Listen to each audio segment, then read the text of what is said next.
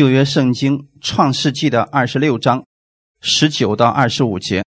我们今天分享的题目叫“他应许必与你同在”。先来翻圣经。如果你找到圣经了，请跟我一起来读一下：以撒的仆人在谷中挖井，便得了一口活水井。基拉尔的牧人与以撒的牧人争竞，说：“这水是我们的。”以撒就给那井起名叫埃瑟，因为他们和他相争。以撒的仆人又挖了一口井，他们又为这井争竞，因此以撒给这井起名叫西提拿。以撒离开那里，又挖了一口井，他们不为这井争竞了。他就给那起名叫利和伯。他说：“耶和华现在给我们宽阔之地，我们必在这地昌盛。”以撒从那里上别是巴去。当夜，耶和华向他显现说：“我是你父亲亚伯拉罕的神，不要惧怕，因为我与你同在，要赐福给你，并要为我仆人亚伯拉罕的缘故，使你的后裔繁多。”以撒就在那里筑了一座坛，求告耶和华的名，并且支搭帐篷。他的仆人便在那里挖了一口井。阿门。先一起来做一个祷告。天父，感谢赞美你，感谢你开始我们新的一周的生活。我们相信每一次我们来到你的面前，你就会赐下你的供应给我们。今天我们借着这样的话语，让我们也拥有宽阔之地，让我们在我们所。站的这地上也能够像以撒一样昌盛，让我们在环境当中，在困难当中，我们看到你与我们同在，因为这是你给我们的应许。请你带领我们今天的这段时间，让我们在你那里都有所得着。奉主耶稣的名祷告，阿门。我们今天的题目叫“他应许必与你同在”。如果说我们蒙福的时候，我们祷告了，神给我们垂听的时候，我们很容易相信神与我们同在。特别是啊，我们的祷告蒙应允了，身体得医治了，或者说是很多的福气来到的时候，我们说：“哎，神真好。”可是当环境不如意的时候，在困难当中，人就特别容易灰心失望。此时，你更需要抓住神的应许，并且依然相信他必然会引导你翻转你，因为他对你有应许，他必与你同在。今天这个本文当中会给我们一个非常大的看见。我们来分享第一点：相信神的应许，并且持守这应许，无论环境如何。那今天这个本文的背景到底是什么呢？在创世纪的二十六章一到三节已经告诉我们了。在亚伯拉罕的日子，那地有一次饥荒，这时又有饥荒，以撒就往基拉尔去。到了非利士人的王亚比米勒那里，耶和华向以撒显现说：“你不要下埃及去，要住在我所指示你的地。你寄居在这地，我必与你同在，赐福给你，因为我要将这些地都赐给你和你的后裔。我必坚定我向你父亚伯拉罕所起的誓。”神为什么要告诉以撒这样的事情呢？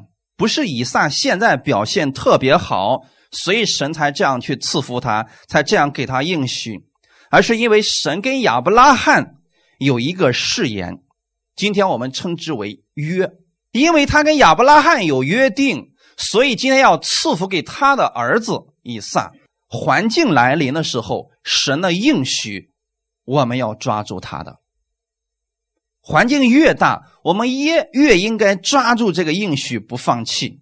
现在的问题是，这个地上有了饥荒，以撒就往基拉尔去。这个基拉尔是在菲利士地，那那个地的王名字叫亚比米勒。他一看那个地方也并不像我们想象的那么好，所以他想，那我要去埃及好了。埃及呢，因为毕竟有尼罗河，怎么说也是文明古国吧。就像我们中国有黄河和长江一样，只要是这个两河流域的啊，它不会太干旱或者因为庄稼欠收啊这个情况。所以当时以撒的想法是想去埃及，可是神对他说：“你不要下埃及去，你要住在我所指示你的地，你寄居在这地，我必与你同在，赐福给你。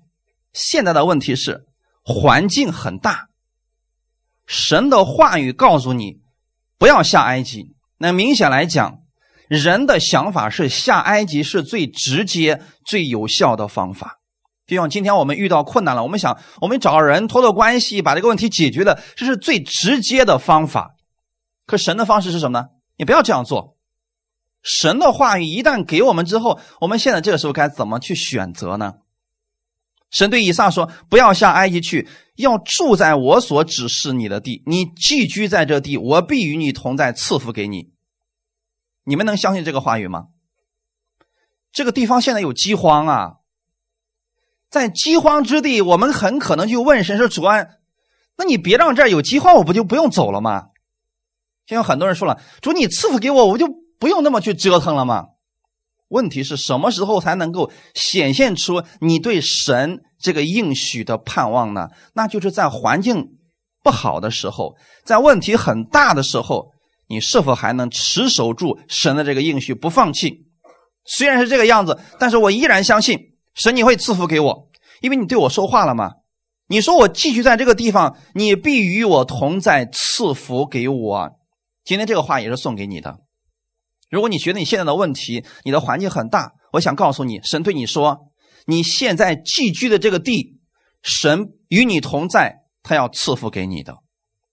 这个应许今天在你的身上依然是有效的，为什么呢？在这里告诉我们，以撒之所以被神赐福，是我要将这些地都赐给你和你的后裔，我必坚定我向你父亚伯拉罕所起的事。那你们凭什么相信这个应许也是给你的呢？因为耶稣跟我们的天父之间有一个约定，是用他的血所立的约定。他也告诉我们，他必然会赐福给我们。神赐福给我们，不是因为我们行为好了才赐福给我们，那是因为我们相信耶稣，我们在基督里边当你在基督里的时候，神乐意在这个地上赐福给你，帮助你，与你同在。所以，当这个话临到以撒的时候，他有两个选择：第一，相信神的应许，抓住神的应许；第二，靠自己。靠自己很明显，去埃及就行。那相信神呢？如果你选择相信神而生活，那就在这个地方，在一个饥荒之年开始撒种吧。这是需要信心的，各位。如果已经两三年不下雨了，谁都知道撒下种子的后果是什么？可能连种子都赔进去了。那么这种情况下，你能不能去撒种呢？如果风调雨顺的，像今年这个天谁都容易撒种，这个不需要信心，太容易看见了。如果是干旱之年，是饥荒之年呢？我们看看以撒他是如何选择的呢？他选择了相信神的话语。所以我今天也希望你学习以撒，选择相信神的应许，而相信的时候不是消极的，而是积极的相信。以撒抓住了神给他说的那句话语。然后就在这个地方住着，不去埃及了。我们看一下后面到底发生了什么事情。在创世纪的二十六章十二到十四节，以撒在那地耕种，那一年有百倍的收成，耶和华赐福给他，他就昌大，日增月盛，成了大富户。他有羊群、牛群，又有许多仆人。非利士人就嫉妒他。为什么神让他在这里呢？如果你在埃及，你有了后面这一切的时候，你可能认为那是你自己的努力，那是你自己的劳动所得。但如果是在饥荒之地，在干旱之年，你有了丰盛的收成的时候，你只能把荣耀归给神。以撒在这个饥荒之地开始耕种，那一年有百倍的收成。弟兄姊妹知道。如果是风调雨顺之年，你有百倍的收成，你不会如此去感谢神的。但是在环境糟糕的时候，你靠着神的应许胜过你那个环境了。那个环境越大，你越多的胜过他的时候，你对神越感恩，你越觉得这个神是可靠的。这里说的非常清楚，他有一百倍的收成，是因为耶和华赐福给他。但这个百倍的收成是怎么样来计算的呢？其实很简单，你撒下去一百斤粮食，神给你百倍的收成是多少？啊，一万斤啊，不是这样来算的，好吧，各位，是一粒麦子一百倍，好吗？你们自己算它，一百斤有多少粒，你就知道你有多少收成了。可不是说你你撒下有一百斤的麦子，神给你一万斤，这叫什么百倍收成啊？神给你的更多，是更多的。阿门。圣经里面提到的三十倍、六十倍、一百倍，是论你的种子来计算倍增的。就像那五饼二鱼一样，神不是让它倍增了吗？多少倍？你知道吗？至少是五千倍吧。因为当时有男人就五千个呢，至少是五千倍吧。神是用这种方式来倍增他的，所以弟兄姊妹在新的一年的时候，你们写下了愿望，写下了你们的盼望，这是不是种子？那么你要期待它有多少倍？百倍的收成。阿门。从现在开始期待吧。那么你看这里说的是，他开始耕种，耕是指把这个土翻了一遍，然后播下种子，时候到了，他有一百倍的收成。他就昌大，有没有发现神把他放在这个地方，让他昌大的时候，无论他昌大到什么程度，他都知道那是神赐福给他的。如果是在埃及昌大了，他看不出神的能力有多大。还有一个事情，日增月盛，成了大富户。这就是以撒相信神的应许，并且抓住神的应许，不断使用神的话语所得着的。阿门。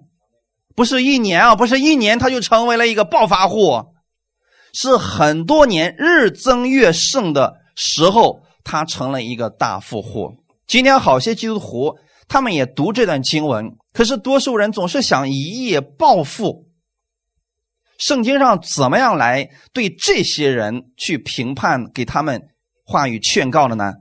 在箴言书的二十八章十九到二十节，耕种自己田地的必得宝石，追随虚浮的足受穷乏，诚实人必多得福，想要急速发财的不免受罚。那你们知不知道这几年以来？因为世界的经济情况不是很良好，许多人做生意赔钱了，或者经济效益不好的时候，他们总是想一夜暴富、快速发财，结果往往掉进别人的网络当中。你们可以说这是一个饥荒之年，但是饥荒之年跟你基本上没什么关系，你只需要抓住神的应许去耕种，你会有百倍的收成的。如果我们聪明一点，说不用种了，种进去恐怕连种子都没有了，那我们就留着种子少吃点好了。这是人的聪明。神给你的方式是该种的种，但是别想着急速发财。以撒他是日增月盛，你们知道是什么意思吗？逐渐起来的。这个月的业绩比上个月更好，今年的收成比去年更好，一年一年起来，他变成了一个大的富户。阿门。十四节说，他有羊群、牛群，又有许多仆人。那你们知道吗？在饥荒之年，你富足了，你去买牛羊是不是最便宜的时候？你去买仆人是不是最便宜的时候？那如果在埃及呢？这就相当贵了。神把你放在这里，是说明用神的应许更容易成功，更容易达到你意想不到的那个效果。阿门。啊，你有没有发现啊？如果大家都穷的时候，大家都苦的时候，没人嫉妒你。如果一个村里边的人，大家都很贫穷，啊，吃了上顿没有下顿，没有人埋怨什么。但如果突然有一户人家天天吃不完的饭往出倒，剩下很多还浪费，你知道大家会怎么看这一代这一户人吗？人家的钱也是自己挣的，可就是因为他跟我们不一样，很多人的里边的这个罪恶的想法就是嫉妒他。你看，非利士人是不是这个样子的？刚才我们说了啊，以撒有羊群、牛群、仆人特别的多，非利士人就嫉妒他。那你说人家以撒好了，你为什么嫉妒别人呢？你去向他联合，向他求助，他不会说不给你的吧？以撒是多么好的一个孩子呀！可是他们不这么做，他们嫉妒他，所以这就是人。上次我们跟大家分享过，如果别人不快乐，你千万别定罪你自己，有时候不是你的错，就像现在一样。那你说以撒现在富足了、发达了，是他错了吗？如果别人嫉妒他，在后面说他的坏话。那我们是不是心想，我们就不应该富足，我们就应该穷一点这不就好了吗？是这样的吗？是我们的问题吗？所以弟兄姊妹，很多人有这么一个错误的观念，他们很多人的观念当中就认为基督徒就不应该富足，基督徒就不应该发达，基督徒就应该贫穷，就应该是软弱的。谁这么告诉你的呢？如果有一天某一个牧师，还有钱，我们会说他一定干了不正经的事情，一定贪污了教会的钱。如果我们发现有个弟兄姊妹，他们很发达，我们说了，他一定是在后面做了不道德的事情。你为什么这样去嫉妒别人呢？不从正面想想，就是神赐福给他呢。所以，如果我们那个心态啊，不是嫉妒人的心态的话，你也相信神能给你，那你就抓住神的应许，让神赐福给你吧。哈利路亚！你要相信。今天神能这样给你赐下祝福，哈利路亚！就像现在以撒的情况一样，记得不是以撒的错，是他们的问题。所以你不要因为你自己富足而自责，这是我要给大家讲，真的没有必要啊。但是你富足了，不要炫耀，要夸就夸神的恩典在你身上，哈利路亚！我们分享第二点，相信神的应许会不断的供应。你当一个人嫉妒另外一个人的时候，就一定在背后说他一些坏话、毁谤的，或者做一些小动作。不是这个人有问题，是这个嫉妒他的人，他开始有问题了。那你说现在连以撒发达了好不好？太好了！我们看啊，非利士人都干了什么样的事情？非利士人预表这个世界上的人。而以撒预表的是我们属神的儿女，属神的儿女发达了，被神赐福了，世上的人不会觉得你好，他会嫉妒你。会发生什么事呢？我们看一下，冲突出现了。创世纪的二十六章十九到二十节，以撒的仆人在谷中挖井，便得了一口活水井。基拉尔的牧人与以撒的牧人争竞，说：“这水是我们的。”以撒就给那井起名叫埃瑟。因为他们和他相争，那好，弟兄姊妹，你知道神赐福给以撒已经到什么程度了吗？饥荒之年，他撒种，神让他有百倍的收成。他现在想打一口井，他挖了一口井，结果就挖出水来。为什么在这个地方人们要为一个一口井去争论呢？而且以撒得着的是一口活水井。其实就是在科技如此发达的今天，你去打一口井，你都不见得能打着活水井，对吗？更何况是在以色列地区，那是个沙漠地带，你知道挖一口井要花费多少钱、多少人、多少时间的吗？你这么挖下去不一定出水的呀。可是以撒好像太幸运了，他在这个地上挖就挖出一口活水井，那现在。那群人实在是受不了了，因为你有羊群，你就一定要有井，要不然羊群活不了的呀。要不然你就跑很远的地方去那口井里边，去让羊群啊去喝水。创世纪你们后来是不是也记到了？说以撒娶媳妇儿的他家那个老仆人是不是这样去的？就坐在井边就行了，人一定会往那儿去的。说如果今天你是呃卖什么产品的，到以色列地区找口井往那一坐，人一定往那儿去，他不得不去。做生意的一定往那儿去，因为沙漠地带这个水太缺乏了。好，现在啊，现在牧人因为水的问题开始争论了。我想问大家一个问题：这口井是不是以撒挖的？是不是以撒的井？好，他有错吗？没有错。可是人家过来之后说什么？这水是我们的。他没有说这井是我们，他说什么？水是我们的。现在的问题是很明显的一个事情来到了，怎么办？以撒现在有两个选择：第一，跟他们论，跟他们争，跟他们打，灭了他们的羊和他们的人；要不然被他们灭了羊和人。第二种什么方法？让出去。在那个年代，法律不像我们今天这么健全啊，那是谁是拳头硬，谁的武器先进，那谁就是王。哎，更何况你还是一个外地的，来到我们这个地方，哎，这水是我们的，虽然是井是你挖的，但水是我们的。以撒一看这个情况，让给他们了。弟兄姊妹，你们你知不知道，这让出去，让出很多钱、很多时间、很多精力，都白白给别人的呀？你能这么甘心吗？创世纪二十六章二十一节，以撒的仆人又挖了一口井，他们又为这井争竞，因此以撒给这井起名叫西提拿。西提拿就是为敌的意思。上次只是争论，这次什么？人家气势汹汹的把你当敌人一样来对待你了。那你说怎么办，弟兄姊妹？又来了。你说你们总不能换一个人欺负一下吗？啊，是不是欺负我软弱也无能啊？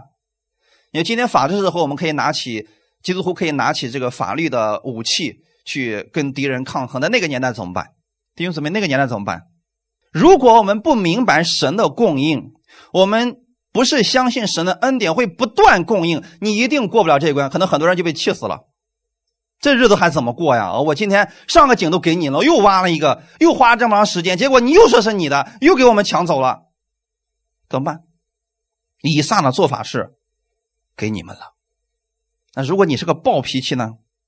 这次再也不忍他们了，起冲突是必然的。你别忘记了，这群人后面还有一个王叫亚比米勒，可能是后面人家是有关系的，人家是有势力的，人家来了就是要找你的事儿，那你怎么办呢？我们看看以撒，再一次把这口井让给他们了。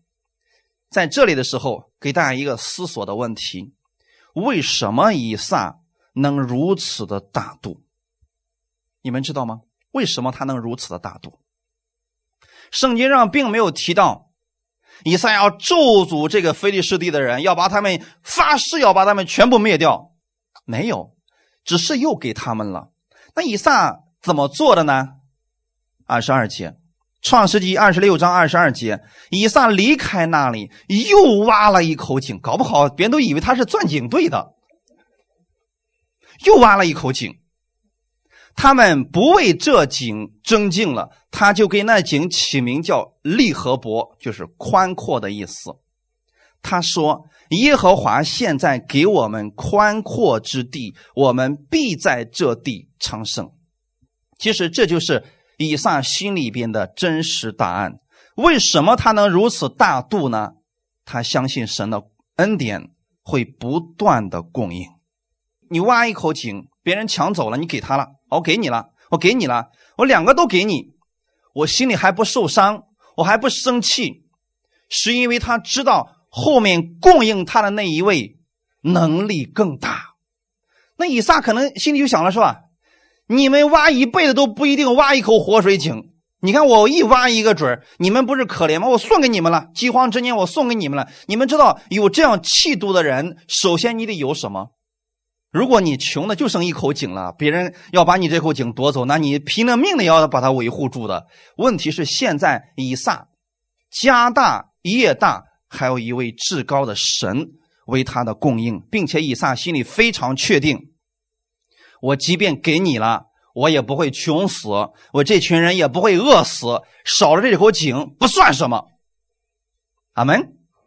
如果你能这样去对待你的生意，对待你的客户，对待你的家人和朋友，你会有很多朋友，有很多客户，你的生意会越做越大。很多时候他们不就想都占你一点便宜，我给你了，为什么呢？我这后面供应的更大。在中国有一个非常特殊的存在，叫接待家庭。家庭教会里面有个接待家庭，你们知道接待家庭是干什么的吗？从外面来了传道人。他就把他接到自己家里边，吃喝住啊全部供应，还不收费，啊，等他们走了之后呢，自己把东西收拾收拾，然后乐呵呵的感谢神。我们觉得是这这个是不是赔本的？因为你又不指望从他那里得着什么，每次来了你都有接待，你都供，你又不是只接待一个，你会接待很多。从人的角度来看，这一定没人干这个事情，因为是赔本的。但是你会发现，这样的接待家庭在中国特别的多，他们没有一个是最后说：“哎呀，不行了，我家穷的现在什么都没有了。”神给这样的祝福越来越多。你们知道为什么？就跟这个原理是一模一样的。在过去的时候，有一个先知叫以利沙，啊，当时以利沙呢非常的有名，他帮助了很多的人。有一个非常有钱的一个富人家的太太啊。看到先知以利沙总是从这儿过，好像挺辛苦的，他就给他的仆人们说：“盖一个房子啊，然后呢，等这个神人从这儿经过的时候啊，就让他去那上面吃点东西、睡一觉，然后再赶路。我不图别的，我就是觉得他太辛苦了，我就乐意做这个事情。”他当时伊丽莎就啊上去，每次就在那儿小睡一会儿，然后呢接着干自己的事情。然后他就问这个妇人：“你想要什么？”你想要什么？你告诉我，我去给王说，他一定会答应你的。就证明伊丽莎有没有这个权利啊？他有这个权利。这个妇人怎么说的？没什么事我在我本乡安然无事。你知道吗？他不图什么的时候，这个先知就一直想：我到底该给他做什么事情呢？当时他的一个呃仆人基哈西就说了：他们老两口啊不缺钱，人家是不差钱的那种，但是呢，就是没有孩子。啊，伊丽莎说：“我知道了，去把那个妇人叫过来，说明年这个时候啊，你必然能得一个儿子。”当时这个妇人说：“哎呀，呃，神人呢，我没有求这个事情，好像是客套话。”然后伊丽莎就非常的语气凝重的说：“这事儿神一定会给你成就的，是不是？”第二年果然得了一个儿子。弟兄姊妹，我想跟你们讲这段的意思是什么呢？很多人总是在神那儿算，跟神算账，在神那儿咱就别算账了。如果你能学会不跟神去算账，就是说，主，我知道你是赐福给我的神，所以我在你面前撒下种子，我这样去帮助弟兄姊妹，去用这样的爱心去对待别人，我相信你会赐给我更多的，因为你是不断供应恩典的神。如果你也有以撒这样的气度，放心，第三口井很快就出来了。你发现没有？他挖了三口井了，每次挖出来都是有活水的。然后呢？他还总是很笃定相信神的这个恩典。这次他们不抢了，以撒就跟那个井起名叫利和伯，就是宽阔的意思。他心里讲的是什么呢？现在这才是神要让我所待之地。原来以撒的心里边他已经想到说，前两个他们因为争论，所以呢，那是那不是神让我在那个地方，我把那个井送给他们了。我现在要继续换地方，只换到神让我在的地方，那么神就让我在那个地方丰盛发达。他是这样来想的。所以很多时候我们如果说遇到那个算计我们的人，我们说好，那给你点小小恩小惠，行了。我们你一定会碰到神给你预备的那个真心的朋友，那个跟你非常。同心的同工、朋友还有客户，一定会遇见的。你只要有以撒这个心，神一定会给你预备这样的人的。所以以撒心里想说：现在这就是神给我的宽阔之地，我们必在这地昌盛。结果真的啊，人家以撒是家业越来越大，越来越大。因为以撒的焦点从来就不是在得失上，他相信神的供应更多。如果不是这个原因，谁乐意把这么好的资源白白的送给自己的仇敌呢？因为以撒相信神的恩典更大，所以他就抓住神的应许，相信你与我同在，还有什么事情做不了的呢？今天你们相信神与你同在吗？以撒又换了一个地方，他到了别是巴。我们看一下今天这个本文，《创世纪》的二十六章二十三到二十五节。以撒从那里上别是巴去，当夜耶和华向他显现说：“我是你父亲亚伯拉罕的神，不要惧怕，因为我与你同在，要赐福给你，并要为我仆人亚伯拉罕的缘故，使你的后裔繁多。”好像我们的神除了会说重复的话了，就没有别的可给以撒说的了。刚才你们这个话是不是读过？挺熟悉的吧？我们总是想抓，给我点新的启示吧，给我一句我没有听过的话吧。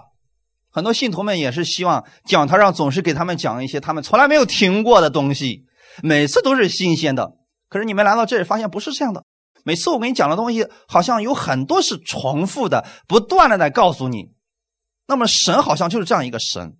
现在呢，向以撒显现，又对他说：“我是你父亲亚伯拉罕的神，不要惧怕，因为我与你同在，要赐福给你。”刚刚我们读过，是不是这么说的？现在神又说了这个事情，并要为我仆人亚伯拉罕的缘故，使你的后裔繁多。那以以撒没有说：“主啊，你换两句行不？这话你已经给我说过了。” 以撒没有这么做，他在那儿筑了一座坛，求告耶和华的名。并且支搭帐篷，他仆人便在那里挖了一口井。今天是不是跟井杠上了？你发现没有？以撒他是一个很懂得去寻求神旨意、抓住神的应许而生活的一个人。他发现那口井他们不争了，但好像还没有神对他讲话，所以他又换了一个地方。到别是巴的时候，那一天神开始向他显现了。所以我也相信你们中间有很多人来到这里，神给你们启示了，给你们确据了，说，我今天要给你一个看见，让你知道是我把你带到这里来的，那么你就别乱跑了。现在以撒是不是不跑了？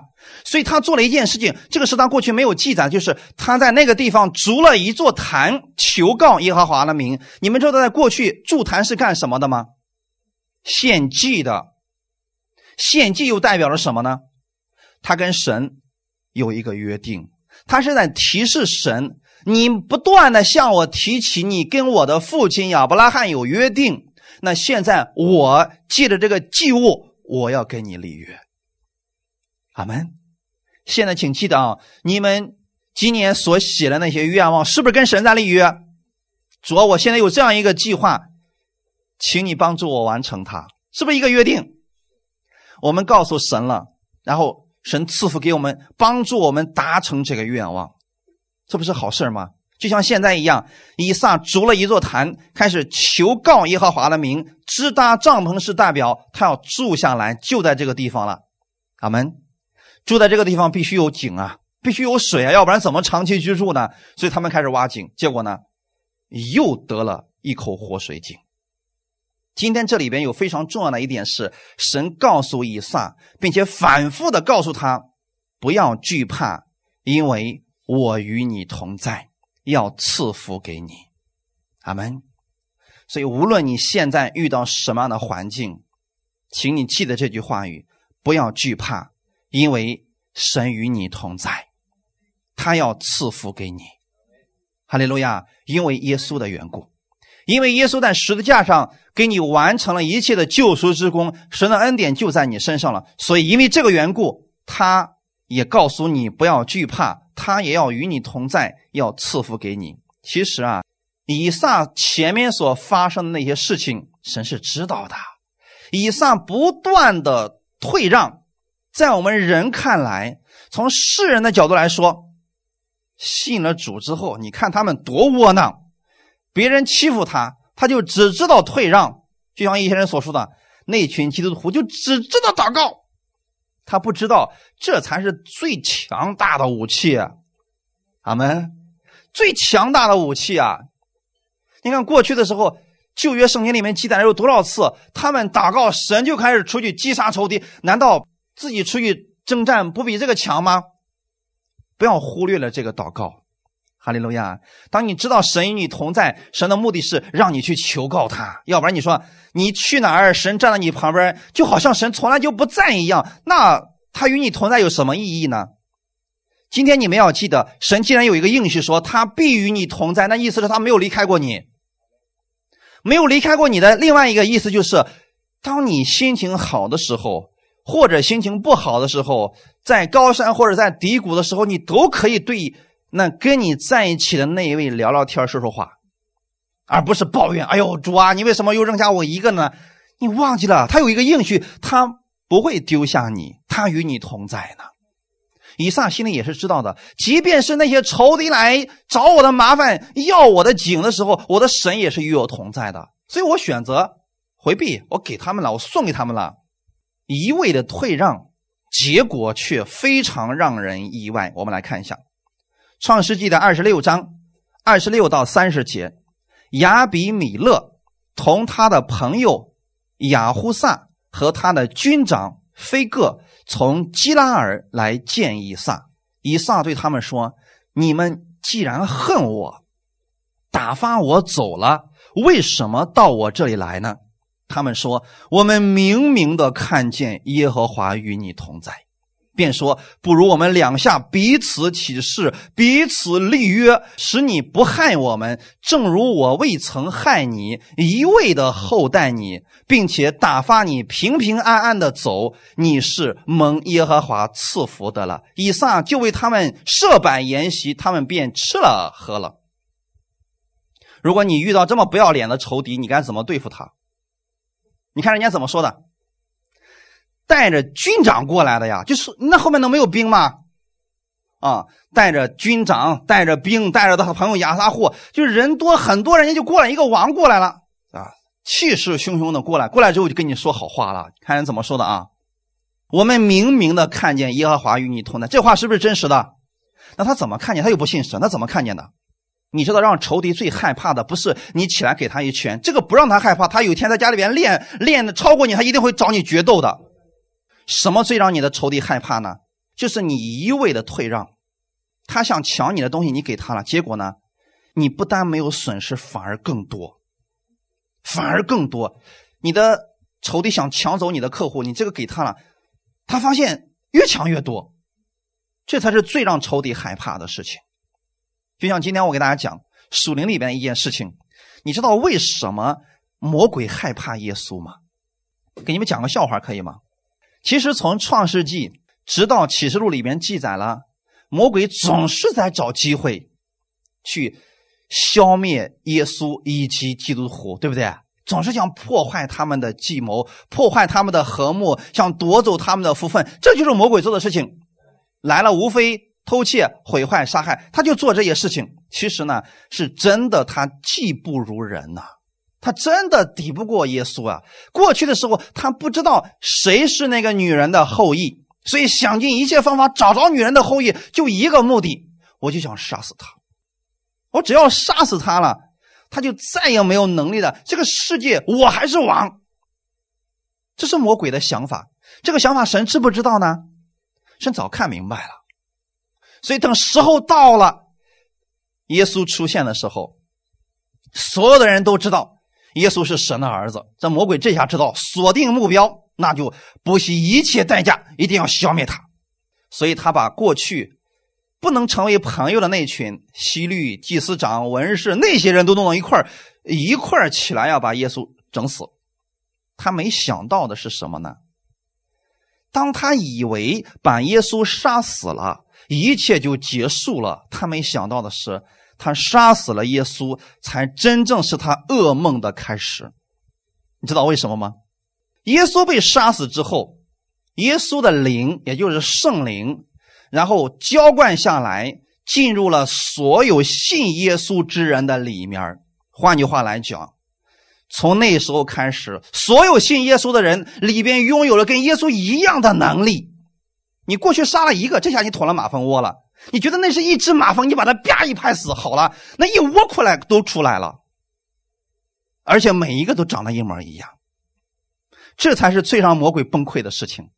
所以今天你们也可以奉主耶稣的名，让这个魔鬼退去，让他离开，是不是这样的？哎，我们身上也有这个权柄了。所以我说，魔鬼最糟糕的事就是做了这个事你把耶稣给杀死了。他过去不是最想做这个事情，所以他看到了，没办法，你怎么也斗不过神的呀。这才是最让魔鬼崩溃的事情，就让他一提起耶稣，他就惧怕的不得了。在属灵里边，你是不是也能看到这个事情？所以，那么的生活当中呢，你相信的是神的恩典在你身上，并且充沛的恩典、丰盛的供应的时候，你就不会跟别人生气了。更何况是你的仇敌呢？那么，别人看到你身上神的能力越来越大，圣灵的果子越来越多的时候，别人是会很害怕的。他就透过这些就能看到你身上有神的同在了。其实以撒什么都没有做，对不对？也没有给他们传福音，说行啊，我把这口井让给你，我你你先跟我一块信神，我就给你。没做这些事儿，人家非常淡定的离开了。然后他们就从以撒的身上看到，为什么他每挖一口酒都能出水，为什么我们挖了就不一定呢？那这说明了什么事情？人家后面是有神的。况且现在他真的献祭求告耶和华的名了，所以那群人可能，他们也派人去监视以撒，看看这个人到底在干什么。他发现原来秘诀就是他献祭向神去祷告了，所以他们一块儿都过来了。要跟以撒要立约啊，便说不如我们两下彼此起誓，彼此立约，使你不害我们。你说以撒有害过他们吗？只是一味的退让而已，怎么他们就害怕以撒害他们呢？那你说，假如以撒要害他们的话，怎么害他们？其实很简单，他只要抓住神给他父亲亚伯拉罕的那个应许就行了。你们记得是什么应许吗？当时神对亚伯拉罕说：“那为你祝福的，我必祝福他；那咒诅你的，我必咒诅他。”很简单，就是你根本不需要出手的，你只需要退一步，让神到前面去就行了。简单吗？其实亚比米勒一定经过了一些什么事情，要不然他不会这么屁颠屁颠的过来的。但是具体经历了什么，我们不知道。总之，神一定在他身上做了什么事情，所以他过来了。他觉得以撒想害他，易如反掌，是不是这样的情况？所以他说：“我们俩立约啊，你不能害我，就像我未曾害你，一味的厚待你。请问亚比米勒是怎么厚待以撒的？哈哈，这就是厚待。我说还能遇到这么不要脸的仇敌吗？我一味的厚待你，就是每次你挖一个井，说这是我的，嗯，我再厚待你，你又挖了，我说这是我的，这就是厚待吗？并且。”打发你平平安安的走，是让他平平安安的走吗？那是被赶走的，好不好？前面是不是以撒说了，你们既然恨我，打发我走了，那那很明显，那不是，呃，很和气的让他离开的，那可能说了很很恶毒的话语。但是现在他们说什么？我平平安安的让你走。那如果你遇到这么假冒伪善的人，你怎么办？还要跟他立约吗？还要跟这么不要脸的人立约吗？你是蒙耶和华赐福的了，也就是说，以撒只不过相信神的应许，他退让了，然后把这个事情交给神。虽然以撒不跟人争，但是不代表他没有把这个事情告诉给我们的神。这是大家不要忽略的事情。说哦，我知道了。那从今天开始，别人要打我一巴掌，我就呃，我我就装作什么都没有发生。我回到家，那你心里那个气怎么办？你得向神祷告，阿门。你相信神与你同在，他赐福给你。那你说主要我今天受委屈了，你肯定看见了。但是我不想争论，你安慰我。以撒肯定有这样的祷告，要不然你说我辛辛苦苦挖了井，你说抢走就抢走了，他难道什么都没有反应吗？他又不是机器人。弟兄姊妹，以撒一定向神讲了，那么神在后面一定做了什么事情？结果这群人看见了，他们害怕了，他们过来要跟以撒立约。刚才我一直在强调一个词，说如果你遇到这么不要脸的人怎么办？你看以撒怎么做的？第三十节，以撒就为他们设摆筵席。我们说这以撒的顺服，这这个是不是有点过头了？他们便吃了喝了。弟兄姊妹，其实圣经当中最让我羡慕的就是以撒。你知不知道，以撒的一生当中，几乎就没遇到过什么大的风浪。其他的属灵的伟人，我们虽然说尊敬他们，但是他们的人生都挺坎坷的。有很多人起名叫大卫，但你愿意经历大卫那样的人生吗？各位，大卫有几十年都是被当地的王追在后面，有好多次都险些丧命的。你起个名字叫大卫，你真的愿意成为大卫吗？你只是觉得他当上王了，他当上王之后也不得安生啊！他的儿子起来攻击他，他的那个下面的那些将军都不服气他。你说这样的你愿意当吗？有人说保罗，呃，起保罗的这个名字的也挺多的吧？你愿意成为保罗那样的人吗？啊，各位打一个问号。你知道吗？保罗从传福音那天开始啊，他的人生有三分之二的时间都在监狱里边度过的呀。他去了很多地方传福音，别人用砖头砸死他，用棍打他。愿意成为这样的人吗？愿意以这样的人为你的榜样吗？我我不叫大卫了，以后我也不叫保罗了，我要叫以撒。不要改的这么快啊！这是我羡慕的人。以撒这一生，我仔细查看了，他真的没有什么大的风浪。但是以撒只有一个特点，是其他人所没有的，他相信神的应许，抓住神的应许。而且以撒的一个代表是顺服，顺服到什么程度呢？跟傻了一样。在他很小的时候，他受他父亲亚伯拉罕的教导。他父亲亚伯拉罕一定给他讲这个神是什么样的一位神，所以你要相信神的应许，要抓住神的应许。神说了，赐福给你的，他会赐福给他；那咒诅你的，神会咒诅他。所以你不要去咒诅别人，要不要跟别人去争论等等。他父亲一定教了他这些东西了。所以这个孩子在十几岁的时候，当时呢，他父亲说了：“昨天神给我说话了，让我去山上献祭，你跟我一块去吧。”这孩子说：“好，好，好，我们过去不是献过很多牛羊吗？我们一块去吧。”呃，很高兴献祭这个事儿啊。好，跟他的父亲一块去了摩利亚山。到山上之后，他背着柴，把柴火都放了那个祭坛上的时候，这时候他突然发现少了一样东西。他问他父亲说：“父亲，你看，柴都备好了，祭坛也弄好了，为什么今天没有祭物呢？那个祭物在哪里呢？”十几岁的孩子应该智商已经健全了吧？他又不是五岁的孩子。亚伯拉罕终于说说他心中一直不愿意说出的事说儿啊，你知道吗？那天神说了，这个祭物就是你呀，这次要献的燔祭就是你呀。这孩子傻不拉几的说什么呢？好啊，好啊，来吧，父亲，我很愿意成为这个祭物，来吧。哦，就这样了，你们能做到吗？把自己的生命献上，这是多难的一个事情！那么小的一个孩子能有这样的顺服之心，那是他真的相信他父亲亚伯拉罕所说的那个神。不单是亚伯拉罕自己有信心啊，你得让这个儿子心甘情愿啊。神献祭的那些祭物都是心甘情愿的，牛羊是非常顺服的动物啊。你把一只驴献在祭坛上，你试试看。他嗷能叫三天，就是不愿意死啊。但是牛羊不一样，他明明知道你要杀他，他顶多可能就是流点眼泪，但是他不会挣扎，也不会跟你对抗的。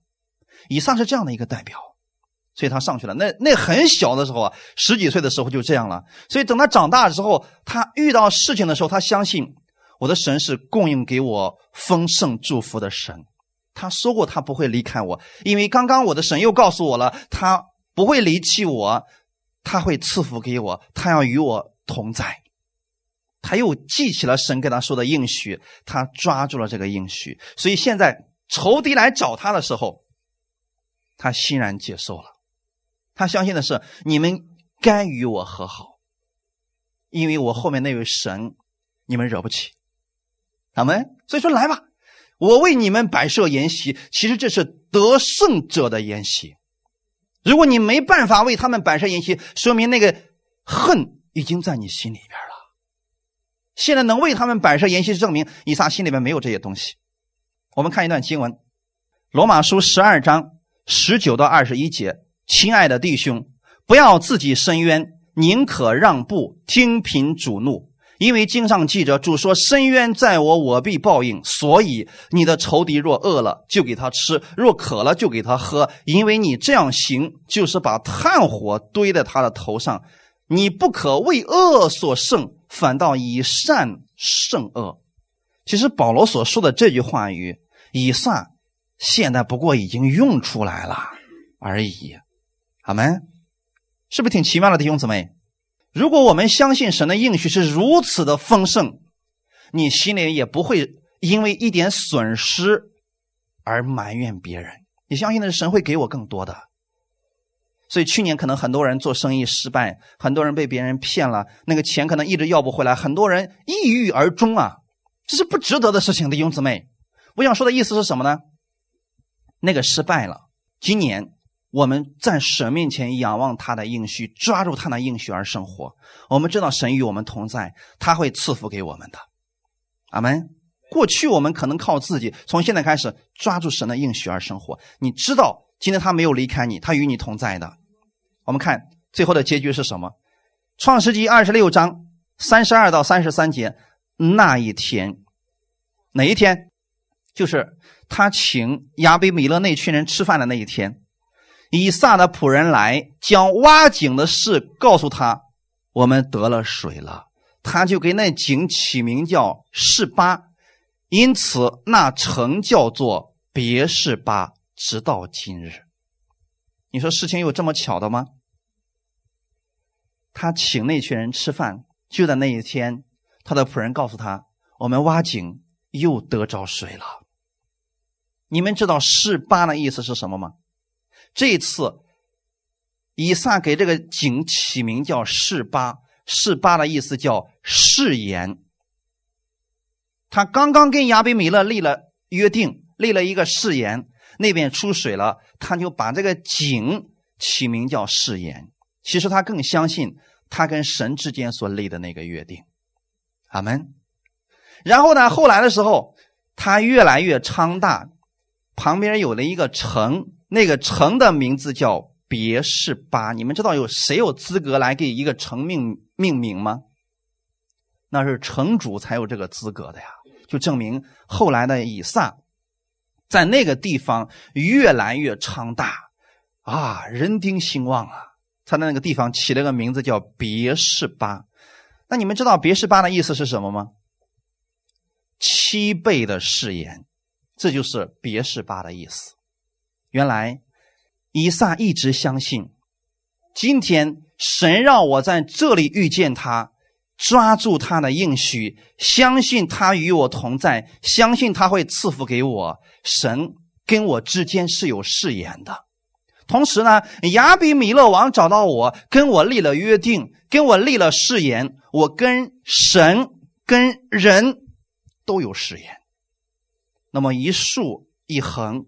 代表的是十字架的生活。我今天希望你们记得，你们首先是跟神立的有誓言、有约定，然后现在你们做生意的时候是跟人之间有约定。那么这十字架的生活就会在你的日常生活当中，让你看见神丰盛的供应。哈利路亚！七倍的誓言，七是一个完全数，所以以撒一直相信神给我的誓言。永远有效，他一直与我同在，他要赐福给我的。我们看一段经文：神对雅各的应许，创世纪二十八章十三到十五节，耶和华站在梯子以上说：“我是耶和华，你祖宗亚伯拉罕的神，也是以撒的神。现在我要将你现在所躺卧之地赐给你和你的后裔，你的后裔必像地上的尘沙那样多，必向东西南北开展。”地上万族比你和你的后裔得福，我也与你同在。你无论往哪里去，我必保佑你，领你归回这地，总不离弃你，直到我成全了向你所应许的。阿门。雅各是谁？以撒的儿子。现在你有没有发现一个事情？以撒相信的是神跟他父亲立了一个约定，雅各现在神对他说：“我是你父亲亚伯拉罕的神，以撒的神。”为什么神要这样讲呢？那很明显，现在他的爷爷亚伯拉罕已经不在了。为什么神要提到亚伯拉罕呢？是想告诉他：“我是死人以及活人的神，我能赐福给他们，我也照样能赐福给你。”而且说的话是不是又差不多啊？我也与你同在，你无论往哪里去，我必保佑你，我总不离弃你，直到我成全了向你所应许的。弟兄姊妹，你有没有发现我们的神在最重要的事情上不断的在重复，是希望我们记得住。我们总是太健忘了，特别是环境来临的时候，我们就健忘了。在你一无所有的时候，你需要的不是从天上掉下一块钱给你头上砸个包，不是那个，是神的应许。他应许永不离开你，这是你需要的东西。那现在，神对雅各说这个话的时候，当时雅各一无所有。那天晚上整了一块石头在那睡觉，在旷野当中睡觉的时候，神没有说：“来，先给你变一个床，再给你变一个房，我再给你说话。”没有，神在他一无所有的时候，先把自己的应许给他了。你无论往哪里去，我必保佑你。希望我们弟兄姊妹请记得，这是神给你的一个应许。你无论往哪里去，他必与你同在，他必保佑你。他要成全一件事情，那就是神跟耶稣所说的话语要成就在你身上。这是神给你所应许的，所以请抓住这个应许吧。阿门。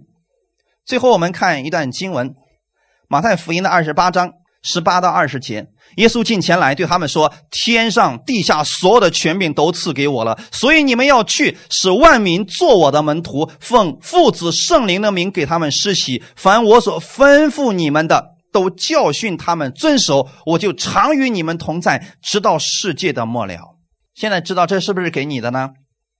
这是神给你的，是耶稣给你的应许。他也告诉你了，他会与你同在，直到世界的末了。那你有什么可担心的呢？即便你在低谷人生的低谷、死因的幽谷，也不要紧。他与你同在，一定会带领你走出这一段，并且神要赐福给你的时候。一定是七倍的祝福，七十倍的祝福，阿门。很简单嘛，就是完全的祝福在你的身上了。所以，请记得在这一周当中，请你不断的去思想圣经当中还有哪些人，神对他们说了：“我必与你同在，我不会离弃你，我要赐福给你。”神给很多人说了这句话语，所以今天我要把这个应许给你们，请抓住它。这一周你无论去哪里，请你相信神与你同在。哈利路亚！那你们知不知道启示录的最后一章、最后一节讲的是什么呢？这是圣经的总结。圣经的总结也是给所有基督徒的一个盼望。我们一起来读一下，然后我们就结束。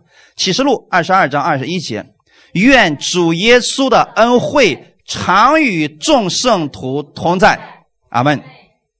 愿主耶稣的恩惠常与你们同在。我们一起祷告，天父，我们感谢赞美你。感谢你今天把这样的话语赐给我们，让我们知道今天我们也是有福的人。我们像以撒一样的蒙福，因为你也是与我们有约定的神。借着耶稣在十字架上所立的十字架之约，让我们知道我们跟你之间有永远的约定。你也应许必与我同在，要赐福给我，要成全耶稣口里所说的那些应许。我也相信，无论在任何的环境当中，你都没有离弃我，你都没有撇下我，让我独自一个人。因为耶稣在十字架的时候曾经被你撇弃了，那样就给我一个保证，让我永远不会被你丢弃。我相信你的这个应许。这一周当中，请让我经历到这样的应许。感谢赞美你，一切荣耀都归给你。奉主耶稣的名祷告，阿门。